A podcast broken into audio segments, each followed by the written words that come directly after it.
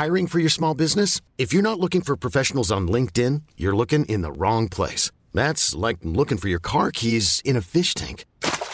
LinkedIn helps you hire professionals you can't find anywhere else, even those who aren't actively searching for a new job but might be open to the perfect role. In a given month, over 70% of LinkedIn users don't even visit other leading job sites. So start looking in the right place. With LinkedIn, you can hire professionals like a professional. Post your free job on linkedin.com slash achieve today.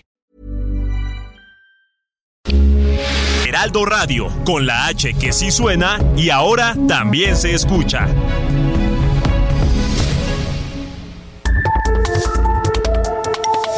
De norte a sur, las coordenadas de la información. Con Alejandro Cacho.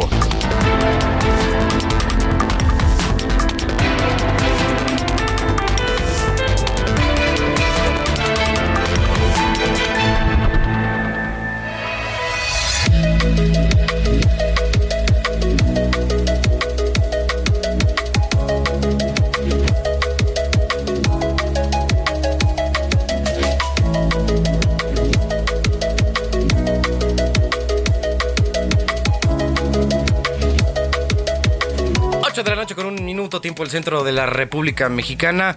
Bienvenidos a De Norte a Sur. Mi nombre es eh, Carlos Allende. Bienvenidos a nombre de Alejandro Cacho. Le doy la bienvenida a esta frecuencia, el 98.5 de su FM. Gracias a todos los que nos sintonizan en eh, de norte a sur y eh, sobre todo una, una bienvenida también a la gente que nos escucha en Yucatán, porque ya se nos está incorporando a través del 96.9 de FM desde Mérida, desde la Blanca Mérida, saludos hasta allá, hasta, hasta el Caribe mexicano.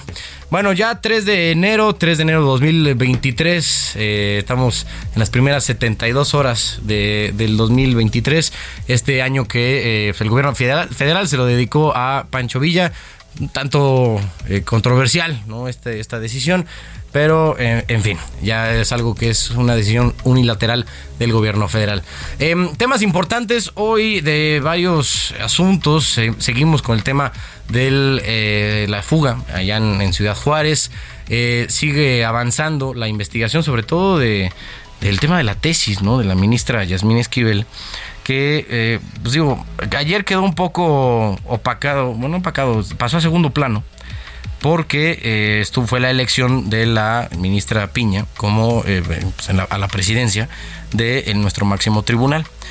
Dejamos de hablar de eso un rato porque en efecto pues, es algo mucho más trascendente que por primera vez en casi 200 años una mujer presida el Poder Judicial Federal de, de nuestro país.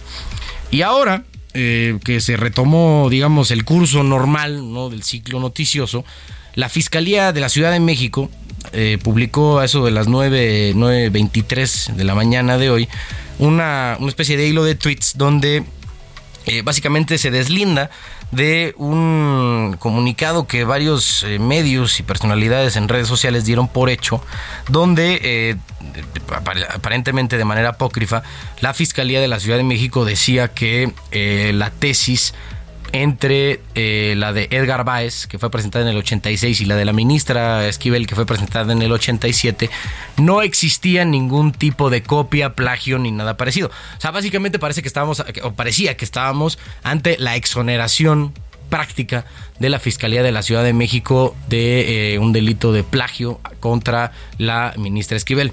¿Qué fue lo que en realidad pasó? Que eh, en efecto la Fiscalía resolvió lo que se conoce como el no ejercicio de la acción penal en este caso, porque no porque ellos crean o no hayan encontrado en eh, una muy breve investigación que en efecto no hubo plagio, sino que el delito en cuestión, en caso de que existiera, está prescrito.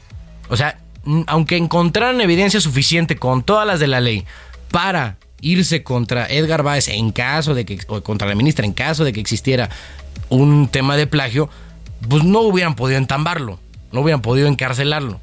Por eso resolvieron el no ejercicio de la, de la, de la acción penal. Porque no hay, no, no habría nada que hacer, aunque fuera culpable uno u otro.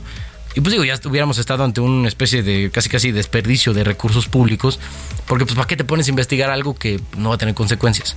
O sea, más allá del, del tema de saber quién le plagió a quién en caso de que existiera, que evidentemente sí existe, eh, pues no, no íbamos a tener ningún tipo de consecuencias. Por ahí es, y evidentemente la Fiscalía de la Ciudad de Justicia de la Ciudad de México desconoció el documento que circula por eh, diferentes medios. Para que lo tengan en, eh, en, en, en pues presente, ¿no? Ahora que pues, se, se, habla mucho de este tema. Y eh, pues nada, así estamos empezando este, esta emisión de, de Norte a Sur. Hoy con algunos temas extra a lo largo de la próxima hora hasta las 9 de la noche.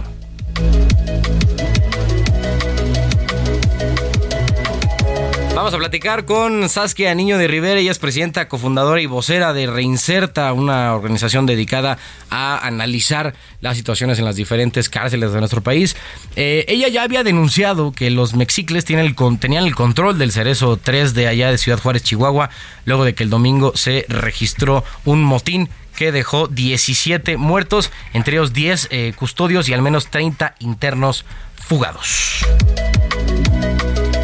Además, les decía, la Fiscalía de la Ciudad de México desconoció el documento difundido ayer en el que supuestamente determinó que la ministra de la Suprema Corte de Justicia, Yasmín Esquivel, no plagió su tesis de licenciatura. Más adelante les tendremos el reporte. Y seguiremos con la revisión de todo lo que pasó durante el 2022. Hoy vamos a recordar, esta noche vamos a recordar la entrevista que tuvo el señor Cacho con la maestra Tania Ramírez, directora de la Red por los Derechos de la Infancia en México, eh, con la abreviación REDIM, en el marco del Día Internacional de las Víctimas de Desapariciones Forzadas que se conmemoró el 30 de agosto. Le vamos a presentar la entrevista completa.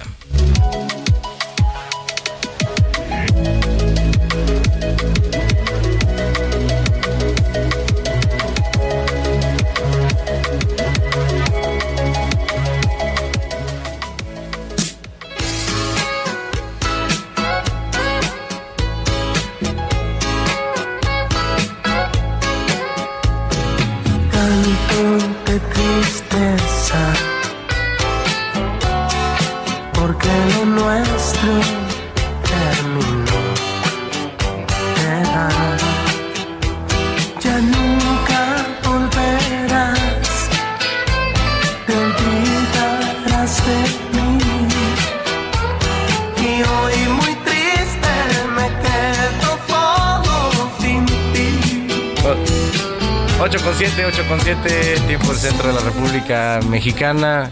El Divo de Juárez, mi estimado Ángel. Hola, ¿cómo estás, Carlos? Efectivamente, Juan Gabriel, con esta canción he venido a pedirte perdón de su disco Recuerdos de allá de finales de los 70s. 1979 se publicó este disco y estamos escuchando a Juan Gabriel porque fíjate que la revista especializada en música Rolling Stone Publicó como todos los años su lista de los mejores 200 cantantes, según pues... Eh, o sea, de la historia de todo el mundo. pues sí, hacen un balance anual, van incluyendo los, los nuevos que figuran. Y entre ellos está Juan Gabriel, y Vicente Fernández. ¿Qué tal? Juan Gabriel en el número 172 y Vicente Fernández en el 95. El, pues ya ves que dicen eh, una, una serie de argumentos para incluirlos. Dicen que Juan Gabriel, el descaro, el carisma y la habilidad innata para canalizar lo peor de lo peor en su canto y composición lo convirtieron en uno de los artistas más queridos de generaciones enteras y además dicen fue una inspiración para la comunidad LGBT. Y también Vicente Fernández al argumentar su decisión de, incluir, de incluirlos pues dice que su intenso vibrato y sus atuendos de charro difíciles de pasar por alto le valieron el título del ídolo de México y pues tiene clásicos como El Rey, Hermoso Cariño o Volver, Volver. Son los que se incluyen, pero te digo pues una lista bastante variadita, digamos, está ahí por ejemplo, Billie Eilish, está Ah, Aretha- Aretha Franklin es la número uno. Ah, justo te La número dos es eh, Whitney Houston. Ah, dos mujeres hasta arriba. Así es, así es, Digo, exactamente. bien merecidos, ¿no? Totalmente. O sea, las Sí, dos son pues grandes.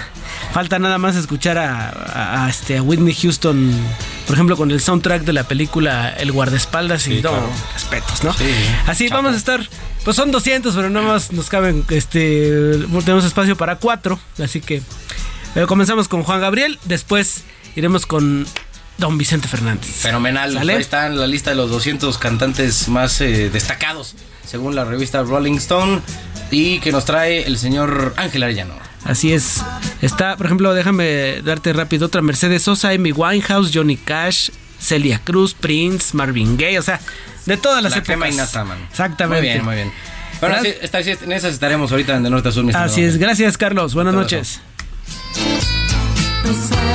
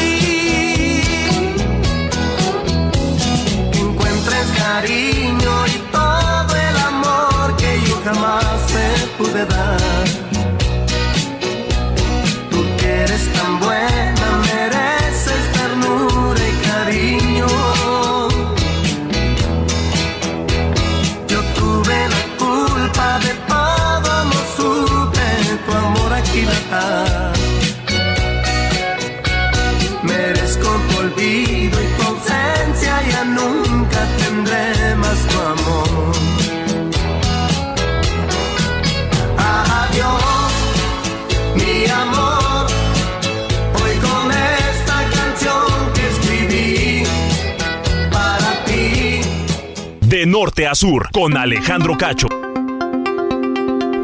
Bueno, antes de ir con Saskia y tener esta discusión sobre lo que pasó allá en Ciudad Juárez, ¿no? En el Cerezo número 3. eh, hoy se estaba, hoy estaba, estaba agendada una audiencia de Emilio Lozoya, el exdirector de Pemex en el sexenio de Enrique Peña Nieto, que eh, tenía que ver con el caso agronitrogenados, ¿no? Esta compra de eh, una planta de fertilizantes que era básicamente chatarra, que era un desfalco, ¿no? A, a las, a las finanzas públicas. Y por tercera vez fue aplazada esta audiencia. Diana Martínez, tienes la información. ¿Qué fue lo que pasó al final con este asunto? Adelante, Diana. Así es, Carlos, te saludo con gusto. Un juez federal concedió una nueva prórroga al exdirector de Pemex, Emilio Lozoya, para que su defensa revise nuevos medios de prueba por el caso agronitrogenados. La audiencia de este martes estuvo encabezada por el juez Gerardo Genaro Alarcón, quien dio el plazo de 30 días hábiles solicitados por la defensa del imputado, por lo que será el próximo 16 de febrero cuando Lozoya comparezca nuevamente por este caso. Mientras la defensa del exfuncionario aseguró que continúan las gestiones para el acuerdo reparatorio con Pemex, los representantes de la empresa productiva del Estado señalaron que este acuerdo no se ha concretado. Alejandro Rojas Pruneda, abogado de Lozoya, detalló que la Fiscalía General de la República les entregó información en algunos archivos electrónicos que no pudieron abrir, incluso tuvieron que acudir a la institución para tener acceso, pero faltan archivos por revisar. Al salir de la diligencia judicial, Miguel Ontiveros, quien encabeza la defensa de Lozoya, insistió en que se llegará al acuerdo reparatorio en el caso agronitrogenados. Dijo que no va a haber juicio contra Emilio Lozoya porque el juicio tiene que ser en contra de las personas que se beneficiaron en los casos de corrupción del pasado y de los sobornos. Hasta aquí mi reporte. Gracias, gracias, Diana. Pues sí, digo, ahora la cosa importante que también hay que resaltar de este caso de, de Emilio Lozoya es que su abogado, el, el licenciado Ontiveros, está, Miguel Ontiveros creo que se llama, eh, saliendo ahí del reclusorio norte, aseguró con una seguridad, dijo con una seguridad envidiable que no iba a que no iba a haber un juicio contra Emilio Lozoya y que dijo que nos, íbamos a tener con a un este criterio de oportunidad, ¿no? Que es básicamente una negociación con la Fiscalía General de la República en este caso para colaborar con ellos en una eh, investigación futura contra una eh, persona de mayor jerarquía. Eso nos hace pensar que entonces Lozoya va a estar negociando con eh, la Fiscalía General para tratar de hacer un caso contra alguno de los eh, funcionarios de más alto nivel en el, en el, sexenio de Enrique Peña Nieto. Porque siendo director de Pemex eres parte del, eh, del, del, gabinete legal ampliado, ¿no? Que tienes de la CFE y este tienes de la CFE y la del IMSS y todo este rollo. Pero al final, digo, es algo importante tenerlo en claro porque eso quiere decir que eh, que ya los hoy están negociando un, eh, un, un, una especie de, de punto para poder seguir contra alguien más adelante. Es lo que dice el Código Nacional de Procedimientos Penales. Para tener un criterio de oportunidad tienes que irte contra alguien más, eh, más arriba de ti en la jerarquía. Vamos a ver, si eh, en caso de ser ese, ese eh, escenario, pues tendríamos que ver eh, contra quién, ¿no? Tendría que ser algún secretario o incluso el mismo presidente. Ya estaremos viendo y eh, pues ver en qué termina la negociación, porque al final los hoy está ofreciendo reparar todo el daño. A ver qué pasa. Pero bueno, oigan, en otros temas, el pasado 30 de agosto, en el marco del Día Internacional de las Víctimas de Desapariciones Forzadas, Alejandro Cacho estuvo hablando con la maestra Tania Ramírez, directora de, directora de la Red por los Derechos de la Infancia en México. Pues en México, 17.593 niñas, niños y adolescentes son víctimas de diversas formas de desapariciones, originado por múltiples causas que tienen como principales eh, impulsores la violencia producida por las organizaciones criminales, la delincuencia organizada, así como la propia violencia que se genera en los hogares. Esta es la entrevista completa. De norte a sur, con Alejandro Cacho. Por ello está con nosotros la maestra Tania Ramírez, directora de la Red por los Derechos de la Infancia en México, Redim, en el marco de este día y este, y este dramático número 17.593 niñas, niños y adolescentes desaparecidos. Tania, gracias por estar con nosotros. Hola, buenas noches. Gracias a ustedes por el espacio, porque sí, en, un día como hoy, en donde tenemos eh, la atención, la mirada internacional los mismos y, y todo México eh, no puede evitar voltear a ver esta eh, grave crisis de desapariciones en el país. Qué duda cabe que el hecho de que niñas, niños, adolescentes están siendo desaparecidos, eh, pues es un inobservado social, ¿no? Así nos lo pareció en uh -huh. por eso eh, decidimos hacer este estudio que desde el día de ayer hemos hecho público, un poco para llamar la atención sobre el hecho de que de que niñas y niños también están siendo desaparecidos. ¿Por qué, que, ¿Por qué Tania? ¿Por qué desaparecen niños, niñas mexicanos? Eh, ubicamos distintos factores, Alejandro. El, uno de ellos tiene que ver eh, con dinámicas al interior de las familias, disputas de parejas, etcétera, estas historias que quizás sean un poco más conocidas por la población, eh, pero si observamos un poco más los rangos de edad, es entre los 12 y los 17 años que niñas, niños, adolescentes son desaparecidos en mayor cantidad. Y si observamos el género, ahí donde en otro tipo de violencia son los varones, digamos, los niños, los adolescentes quienes más puntúan, eh, en el caso de las desapariciones son las niñas y las adolescentes quienes más están desapareciendo. Entonces esto ya nos da algunas pistas de quiénes les desaparecen y por qué les desaparecen, ¿no es cierto? La adolescencia eh, en nuestro país está altamente invisibilizada, altamente estigmatizada eh, y también sabemos que son víctimas de múltiples vulnerabilidades. Por un lado, vulnerabilidades materiales, reales, que tienen que ver con la pobreza, con la carencia en, en los accesos eh, a servicios que representan derechos, pero también en tanto una población estigmatizada y no siempre reconocida en sus derechos, son, digámoslo así, presa fácil del crimen organizado, de los grupos delincuenciales. Entonces, algunos de los delitos que estamos viendo eh, son el reclutamiento, la trata, eh, y eso pues está, está marcando también las dinámicas de desaparición en el caso de niñas y niños. Uh -huh. eh, desapariciones, ¿qué tanto de ellos, de estos niñas, niños, adolescentes desaparecidos, terminan en las filas de la delincuencia organizada? ¿Se sabe, Tania?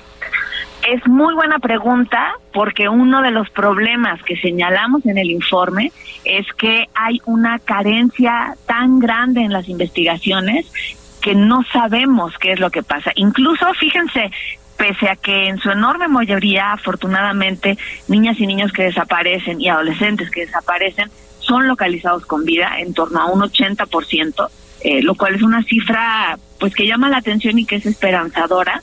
Eh, pero una vez son hallados con vida, se cierran las carpetas de investigación. Es muy positivo hallarles, pero la investigación tendría que seguir porque tenemos que saber a qué delitos estuvieron sometidos, a qué a qué violaciones a sus derechos pueden haberse sometido y entonces tendríamos pista, ¿no es cierto?, de quiénes, cómo, cuándo. No tenemos el análisis de ese contexto previo a la desaparición y no tenemos el análisis pormenorizado eh, de las investigaciones una vez se les desaparece. Tania, estamos platicando con, con Tania eh, Ramírez, directora de la Red por los Derechos de la Infancia en México, Redim.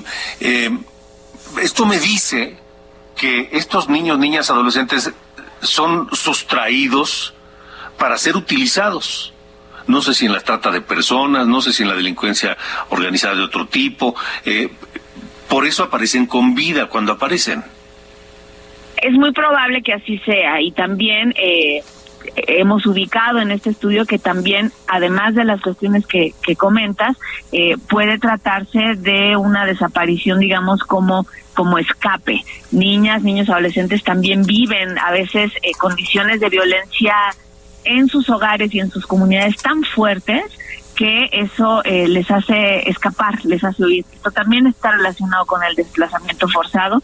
Entonces sí, al final estamos hablando de que son niñas, niños, adolescentes eh, que son víctimas, ¿no es cierto? Que son víctimas de distintos tipos de, de delitos, de prácticas delincuenciales eh, que, que hacen que que también la invisibilidad en la que están en titulares de derechos, pues eso nos haga pensar o haga pensar en términos generales que la desaparición está sucediendo en el mundo adulto y quienes les están buscando son solamente personas adultas.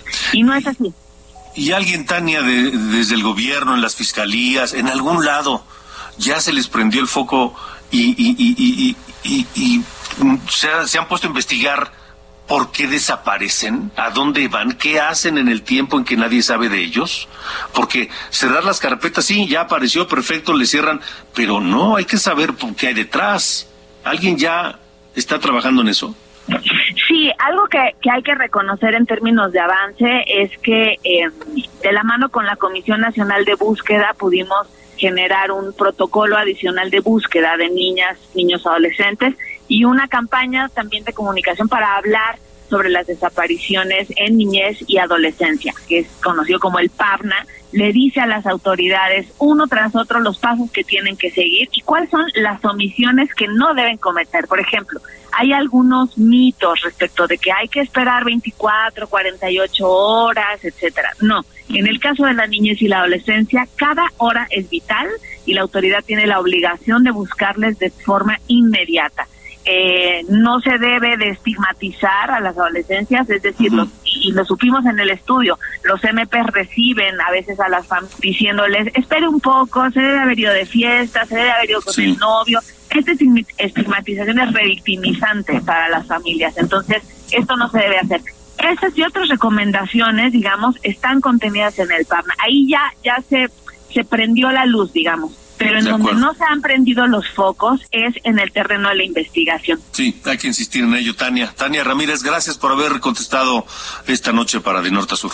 De Norte a Sur, con Alejandro Cacho. Pues ahí estaba el dato, ¿no? 17.593 niñas, niños y adolescentes que son víctimas de eh, diversas formas de desapariciones. Y bueno, ya lo decía Tania, ¿no? O sea, una parte importante que se llega también a, dar, no solamente en este tipo de tristísimos delitos, sino también en eh, casi todos, es la falta de investigación. O sea, estamos ya eh, hablando de una este, falta de, atención, incluso de parte de las mismas autoridades de las fiscalías, de eh, pues, entrarle ¿no? a este tipo de, investigaciones que, o de casos que son sin duda durísimos. Pero bueno, ya es algo que no tenemos por qué quitarle el dedo del renglón y que hay que seguir eh, insistiendo en que se investiguen, que le den más recursos a las fiscalías, a las 33 fiscalías que hay en este país, para que eh, podamos aspirar a vivir un mundo sin impunidad. Nos vamos a ir a un corte con I Have Nothing. Este es Whitney Houston, que como todos los años la revista Rolling Stone hace su lista de los referentes musicales más escuchados y preferidos de todos los tiempos. En esta más reciente publicación se conoció que entre los 200 mejores cantantes, el top 5 quedó con Aretha Franklin en primer lugar, le sigue Whitney Houston, luego Sam Cooke, Billie Holiday y cierra el top 5 Mariah Carey. Esto es I Have Nothing de Whitney Houston. hold it back again. This passion inside can't run from myself. There's no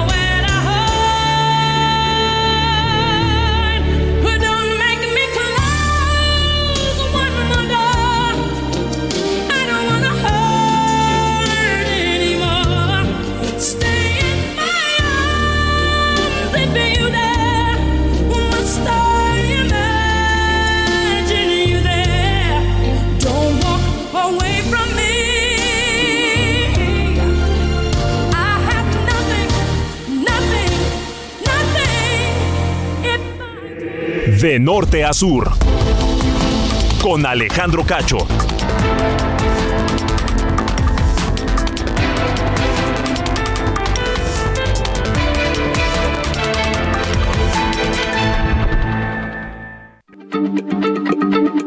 Heraldo Radio, la H se lee, se comparte, se ve y ahora también se escucha.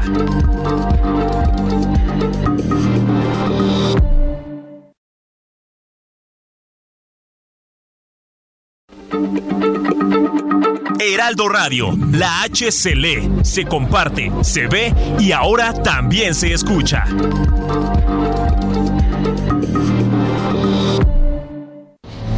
De norte a sur, las Hiring for your small business? If you're not looking for professionals on LinkedIn, you're looking in the wrong place. That's like looking for your car keys in a fish tank. LinkedIn helps you hire professionals you can't find anywhere else, even those who aren't actively searching for a new job but might be open to the perfect role. In a given month, over 70% of LinkedIn users don't even visit other leading job sites. So start looking in the right place. With LinkedIn, you can hire professionals like a professional. Post your free job on linkedin.com slash achieve today. Coordenadas de la información. Con Alejandro Cacho.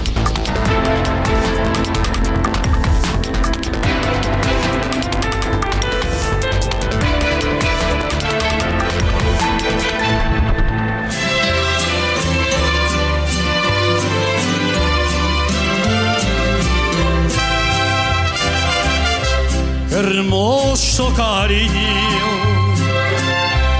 hermoso cariño,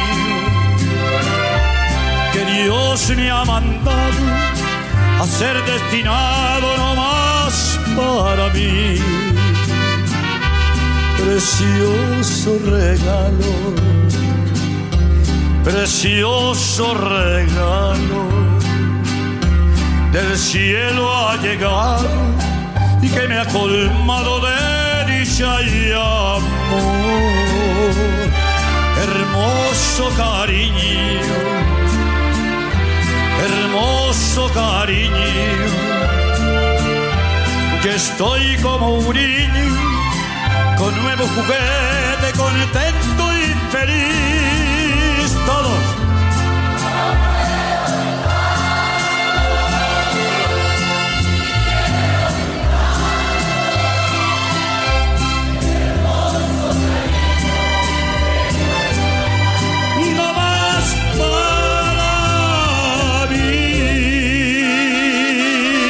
Vicente Fernández, el charro de Huentitán, interpretando Hermoso Cariño, que si no estaban cantando en su, en su mente o interpretándolo así para ustedes, hay algo que está mal, ¿no?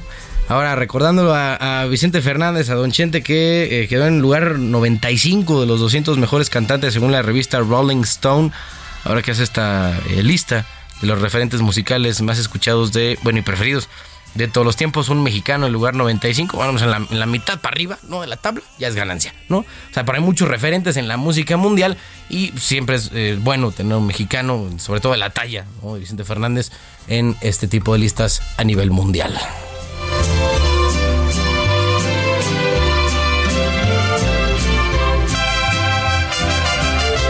hermoso cariño, hermoso cariño. Ya estoy como un niño con nuevo juguete, contento y feliz.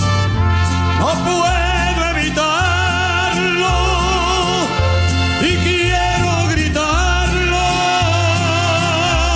Hermoso cariño que Dios me ha mandado,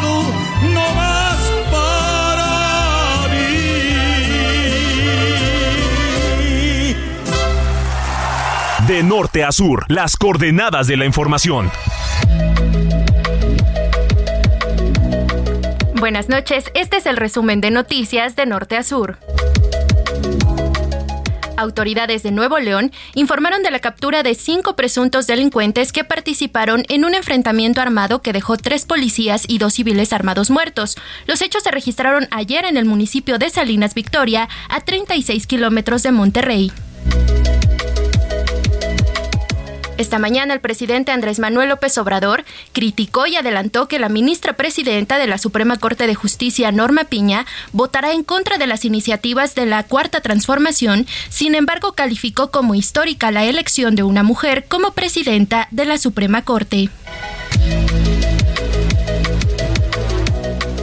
El subgobernador del Banco de México, Jonathan Heath, afirmó que extrañarán a Gerardo Esquivel, quien concluyó su periodo como subgobernador de Banjico en diciembre pasado, y que el Banco Central tomará nota de sus preocupaciones, con lo cual se confirmaría que Esquivel no será ratificado en el cargo. A través de una carta, fiscales de Estados Unidos presentaron pruebas contra el exsecretario de Seguridad Pública, Genaro García Luna, por el cargo de conspiración para la distribución internacional de cocaína. El documento precisa que las pruebas son documentos públicos sellados, copias certificadas de registros públicos y registros nacionales. El inicio de la audiencia contra García Luna está programada para el próximo 17 de enero. Finalmente, en temas internacionales, el sur de Estados Unidos se encuentra en alerta por una gran tormenta invernal que amenaza con la presencia de tornados e inundaciones, mientras que en el medio oeste del país podrían producirse fuertes nevadas y lluvias torrenciales. Yo soy Diana Bautista y este fue el resumen de noticias de norte a sur.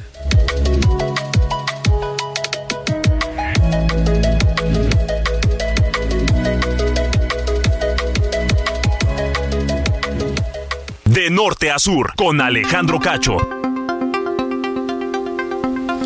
En uno de los peores eh, escenarios en los que podría llegar a empezar un año, en Ciudad Juárez se registró un motín bastante violento en el Cerezo 3, en el Centro de Reinserción, Reinserción Social número 3, ahí en Ciudad Juárez, Chihuahua, que dejó 17 muertos, entre ellos 10 oficiales de custodia y al menos ya confirmados 30 personas privadas de la libertad que, fueron, que se fugaron. La mayoría de los internos de, eh, estaban procesados y sentenciados por delitos graves y que antes de la fuga, 180 estaban en proceso de ser trasladados a penales federales, entre ellos el presunto líder del grupo criminal Los Mexicles, conocido como El Neto, quien acumulaba una pena de eh, 140 años por delitos de homicidio, portación de armas, secuestro, trata de personas y delincuencia organizada. Hoy la Fiscalía del Estado de Chihuahua informó que el director del centro, Alejandro Alvarado, fue cesado de su cargo, mínimo, Mientras, tras un fuerte operativo esta madrugada, se eh, realizó el traslado a otros centros penitenciarios de 191 reos ligados con los Mexicles. Para hablar de este tema, me da mucho gusto saludar a Saskia Niño de Rivera. Ella es presidenta y cofundadora y vocera de Reinserta, eh, una organización, y, también Saskia ya había denunciado que los Mexicles tenían el control del cerezo número 3. Saskia, ¿cómo estás? Eh, buenas noches. Con el gusto de saludarte, feliz año. Igualmente. Tremendo, tremendo inicio de año ¿verdad? en este tema, pero bueno. Sí, vaya, vaya forma de empezar el 2023. Oye, Saskia, eh, este es penal, me imagino, no es un caso aislado, ¿no? O sea, estamos ante un eh, centro de reinserción social que está literalmente en control de quienes en teoría deberían ser los que están siendo castigados, ¿no? Por la ley y quienes por una razón u otra toman el control de- del penal y hacen lo que se les da la regalada gana. Es- y desafortunadamente esta es la realidad de muchos de los penales en, en, en, en México. En México los penitenciaristas han inventado una palabra que se llama autogobierno o cogobierno, que el cogobierno es el que más risa me da porque al decir que tus penales están en condiciones de cogobierno, quiere decir que estás aceptando, que estás negociando con quienes están privados de la libertad para que opere el penal, ¿no? Entonces, ¿cómo, dime tú cómo es que, esto sucede? Ahora, hay penales como es el Cerezo 3, eh, donde hay autogobierno. ¿Qué quiere decir esto? que el grupo delictivo, hay un grupo delictivo normalmente perteneciente a un grupo eh, de delincuencia organizada eh, que domina adentro del penal. Aquí lo podemos ver claramente, ¿no? Por varios factores. Uno, las famosas celdas VIP. Estas celdas que están hasta remodeladas y, están más grandes que otras celdas porque se ve que hacen de dos celdas una, eh, pantalla, jacuzzi, cama queen, king size, este, etcétera, etcétera. Un dinero en eh, efectivo, ¿no? Y todo, o sea, una cantidad de recursos que dices, mal. Impresionante. o sea, ¿cómo metes un jacuzzi? Tú, imagínate esa escena de cómo entra el jacuzzi. Sí, no, sin que nadie se dé cuenta, ¿no? En teoría. Eso no es y luego dicen, ¿no? Las autoridades, es que los familiares, no, aquí no hay una abuelita entrando con un jacuzzi. Bueno, es como que entras a un penal con un jacuzzi en la bolsa. ¿Estás de favor, las armas habían armas largas, cortas, este, habían cuchillos, había cantidad de armas que ni los custodios que están en ese penal tienen. Entonces, alguien metió esas armas con autorización de las autoridades, porque también no es como si la, arma larga la, escondieron en la sopita que llevó la mamá, ¿verdad? Este, o sea, eso entró las kilos y kilos de drogas, cantidad de efectivo. Eh, estos son penales como lo vimos eh, y tú y yo lo platicamos hace unos años con todo el tema del Topo Chico. Lo mismo vimos en el Topo Chico, donde ya ni las propias autoridades pueden entrar al penal sin la autorización de los internos. Las cárceles se vuelven eh, una plaza más para la delincuencia organizada. Eh, y mandan adentro de los penales. Esto es peligrosísimo porque, como tú bien lo dices, los espacios que deben de reinsertar, que deben de segregar y que deben de desmovilizar a una persona que está cometiendo ciertos actos contra la sociedad, que atentan contra el derecho principal que es la vida, por ejemplo, pues lo tienes que poder aislar y lo tienes que poder mantener de que no siga operando de esa manera. Que aquí es donde entra este gran tema que hoy tiene eh, la bolita jugando ping-pong entre la federación y el gobierno local de, de Chihuahua, que es qué hacía este sujeto en un penal estatal y por qué no estaba en un penal federal, siendo que trae 224 años de sentencia y tiene una capacidad de liderazgo criminal brutal. Él empezó como secuestrador a los 18 años, liderando una de las bandas más importantes de secuestradores que ha tenido Chihuahua y hoy tiene un puesto importante dentro de este grupo de los mexicas que es el que estamos mencionando, ¿no?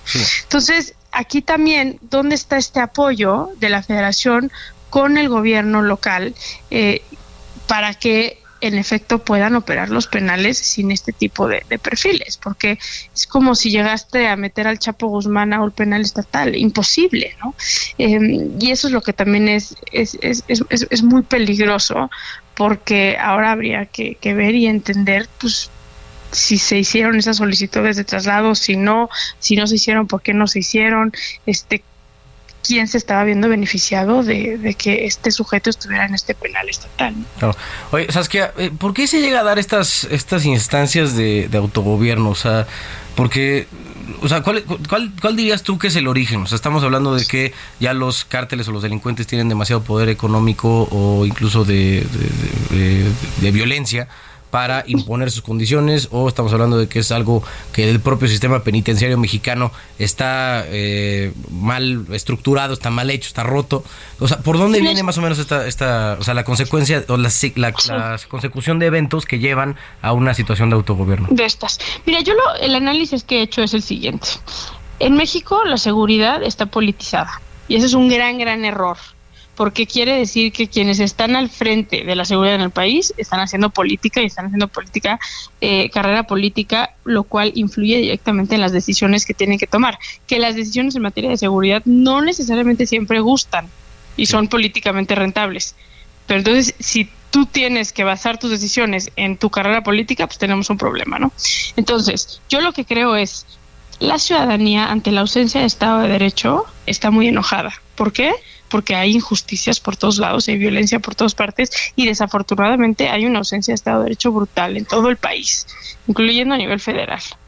Entonces la ciudadanía se enoja, genera linchamientos, genera desconfianza, genera como, como, como este enoje, este, este, este enojo que no pueden desbordarlo en cualquier cosa, entonces lo desbordan en venganza. Entonces hay una ausencia de, entendimiento de que la venganza no es sinónimo de justicia, pero se, se, se entiende así, como si entre peor estuvieran los penales, pues mejor me siento yo de que la pasen mal quienes nos están haciendo daño, ¿no? Y los políticos y el legislativo también se ha un poco aprovechado de esa mentalidad de la ciudadanía para hacer leyes sin sustento como el aumento de penas privativas, como si eso fuera una solución, o el no mencionar el sistema penitenciario como un eje de estrategias políticas. Y entonces, al no mencionarlo, pues las abandonan. ¿Por qué le voy a inyectar dinero a la cárcel si lo puedo inyectar a patrullas, a cámaras, cosas que los ciudadanos ven y al rato van a volver a votar por ¿Sabes mí? qué? ¿Sabes qué? Creo que también o sea, se, se vuelve un tema es- espinoso porque, o sea, si, si se llega a- a reportar, digamos, que va a aumentar, por decir algo, el, el presupuesto para, los, los, eh, para el sistema penitenciario, pues no, no suele ser muy popular decir vamos a meterle más la- dinero a las cárceles. ¿no? Eh, Pero es porque la gente no le gusta. Claro, Entonces, porque ¿qué si hacen dices, los ¿por qué le vas a meter lana a esta bola de pelafustanes que, entre comillas, cometieron un delito en, vez de, no sé, por decir algo, estar bacheando las calles, ¿no? O- Pero o es un error, es un error pensar que el meterle lana a las cárceles genera áreas de oportunidad, digamos, para las personas privadas de la libertad. Al contrario, previene que pase lo que pasó hace dos días en el Cerezo número 3. Eso es lo que tenemos que entender. Mucha gente, no, pues los penales federales están en excelentes condiciones. Sí, porque se les inyecta una cantidad de dinero brutal y tienen condiciones, porque están semi privatizados, impresionantes. Y eso realmente garantiza la seguridad. Pero estamos hablando que el 75%, por decir un ejemplo, de las extorsiones vienen de adentro de prisión. Nos quejamos de que recibimos todos llamadas ex- extorsionándonos en nuestros teléfonos, pero no ligamos el que, bueno, metan orden en las cárceles para que frenen las llamadas de extorsión que vienen de adentro de las cárceles. No lo hacen, no lo hacemos. Entonces, ahí yo creo que como ciudadanos tenemos que exigirle más a las autoridades en ese sentido y las autoridades tienen que empezar a meter el discurso que un penal bien llevado, un penal con gobernabilidad absoluta, disminuye los niveles de violencia en la calle. Y si no lo queremos entender, hay que verlo con los hechos. Vámonos a agosto, justamente en lo que pasó en Ciudad Juárez. Hay un rumor de que van a trasladar al famoso integrante de los mexicas que hoy está fugado. Entonces, ¿qué hace él? Arma el relajo que armó. Y lo armó desde la comodidad de su celda VIP Sí, sí. que fue, aterrorizó a Ciudad Juárez por completo. Ese día que habían balaceras en doquier, incendios en, donde, en doquier y demás. Eso, si él estuviera en un penal controlado, no lo hubiera podido organizar. Oye, ¿sabes qué? Y existe porque, o sea, ahorita, ahorita que estábamos eh, justo hablando del tema de autogobierno, pues me puedo pensar en todos los penales a nivel estatal y me imagino algunos federales que hay eh, en México y no sé, no sé si ustedes tengan el dato de más o menos como en qué porcentaje están los que caen en este esta forma de autogobierno y otros que sí están en manos, digamos, de las autoridades. Yo te diría que alrededor del 80% de los penales en México tienen o autogobierno o el mal llamado cogobierno como tal. Son muy pocos los penales estatales que están completamente eh, eh, gobernados. ¿Y a nivel federal de son las- más? Alrededor de 300 y alrededor de las 300 mil personas que tienes en prisión, más o menos, eh, 18 mil personas están en penales federales. O sea, son la minoría, la gran mayoría las tienes en los penales este, estatales. Y a nivel federal, no existe la, la- a ver, no existe el autogobierno como existe en el nivel estatal. Son muy distintos porque la infraestructura no te da para más. Lo que hay mucho más en los penales federales son negociaciones de otra índole, ¿no? De personajes también que tienen muchísimo dinero eh, eh, y demás. Pero por la infraestructura, por la ausencia de, de, los perímetros de seguridad, de la ineficiencia de los custodios, etcétera, el autogobierno se puede dar. A mí me ha tocado ver eh, carreras de caballos, restaurantes de primera, eh, prostitución, eh, bares, manufactura de drogas. Pero cuando te digo manufactura, te estoy hablando de, en el Topo Chico encontramos una fábrica donde tenían a todos los internos haciendo droga. Eh, fue una cosa impresionante, ¿no? Este, eh, entonces son plazas, son plazas controladas, incluso son las plazas más perfectas para la delincuencia organizada porque están ahora sí que encerraditos, guardaditos, teniendo el control del espacio ellos mismos. Claro. Oye, este, y, y de...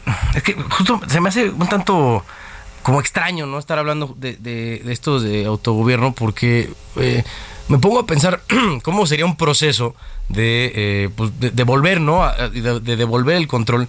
Y ahora que justo estábamos, estábamos mencionando el tema de la politización de, de la seguridad de, las penitenciarias, o sea, yo no veo, no sé tú, pero yo no veo a alguien que se quiera aventar el tiro a nivel estatal, que normalmente gobernadores y gobernadoras usan esos cargos como plataforma para un siguiente eventual cargo no me imagino, digo más bien, me imagino que eh, lo estarían casi casi evaluando como una especie de suicidio político si llegan a querer implementar un aumento o una mejor política penitenciaria eh, de su carrera, ¿no? Pero no lo es, ese es un tema de comunicación y ausencia de conocimiento. Yo con los gobernadores y gobernadoras que me he sentado, es, es un tema de conocimiento del tema.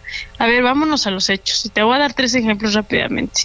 Chihuahua 2012 tomó control de los penales y disminuyó 64% de los delitos del impacto. Chihuahua.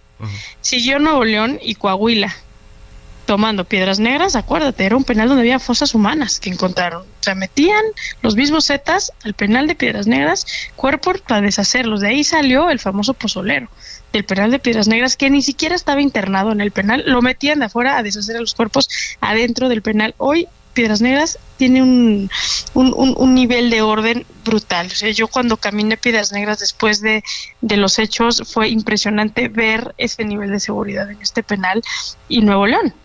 Con el cierre de Topo Chico es un abismo y también hubo una disminución del 50% de, de, de, delitos de alto impacto en las calles cuando se tomó control y se cerró el topo chico. Ahora, nos queremos ir a una buena campaña de comunicación y no estoy diciendo que estoy de acuerdo con ella, pero pues, hablemos de Bukele. Este hombre, presidente. yo creo que ese, sí nos a un extremo, ¿no? Es un extremo, pero quieras o no, tomó control de sus cárceles que estaban igual o peores condiciones que las cárceles de México. totalmente. Y hoy tiene una popularidad que nunca había tenido antes. Entonces, yo no estoy diciendo que estoy de acuerdo en, la estrategia de Bukele como tal, pero si se trata de, popularidad política, también puedes hacer estrategias puntuales. El tema es que me parece que de pronto hay como miedo eh, a este enfrentamiento eh, con combatir la, la, la, la, delincuencia como tal. Como creo que se quieren aventar el tiro de tener que explicar por qué están tomando esa decisión.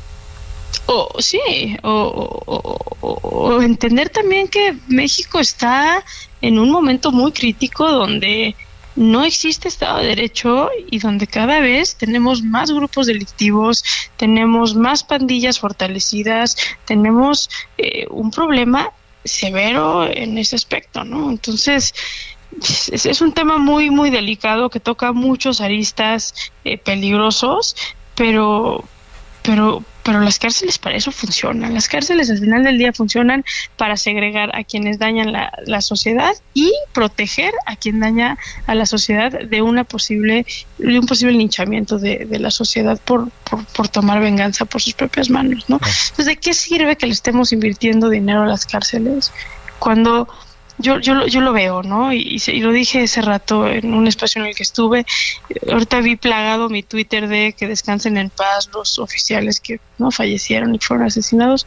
Perdón, los asesinó también las autoridades. Se les estaba mandando a trabajar a ese espacio sabiendo las condiciones que existían en ese espacio. Y eso es mandar a alguien a la guerra sin fusil.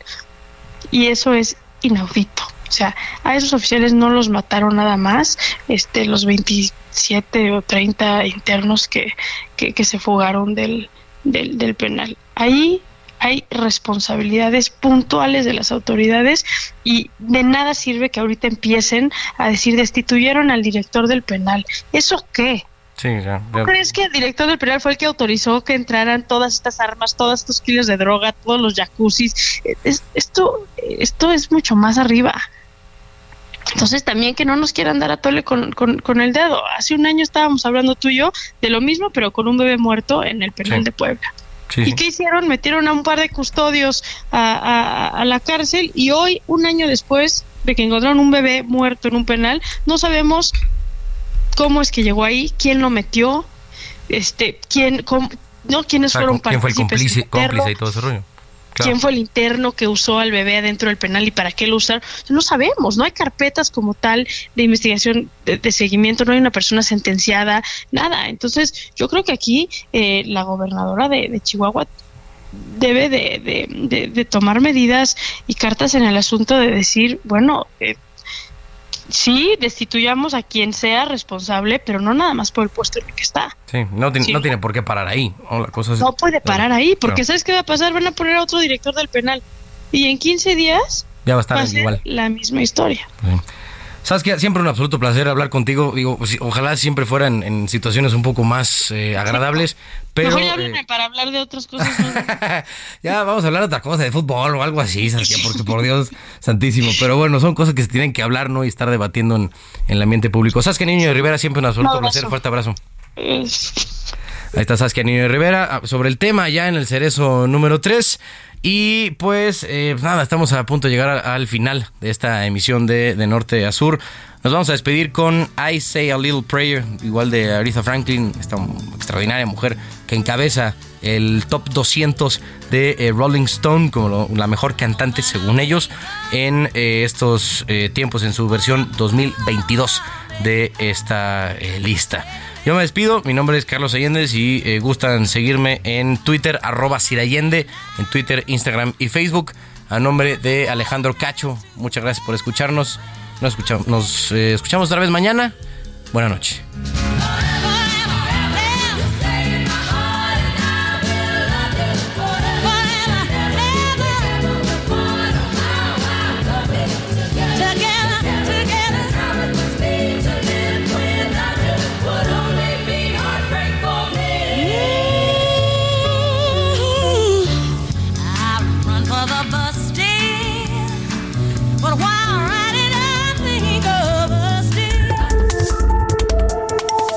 Esto fue De Norte a Sur, las coordenadas de la información.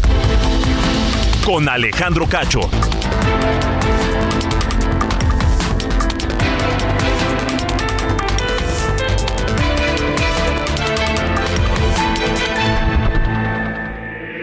De Norte a Sur. Con Alejandro Cacho.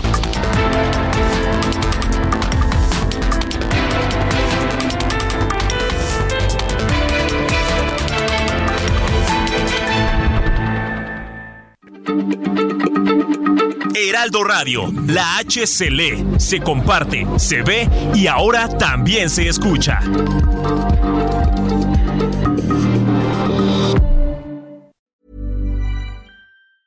Ever catch yourself eating the same flavorless dinner three days in a row? Dreaming of something better? Well, HelloFresh is your guilt free dream come true, baby. It's me, Kiki Palmer. Let's wake up those taste buds with hot, juicy pecan crusted chicken or garlic butter shrimp scampi. Mm. Hello Fresh. Stop dreaming of all the delicious possibilities and dig in at HelloFresh.com. Let's get this dinner party started.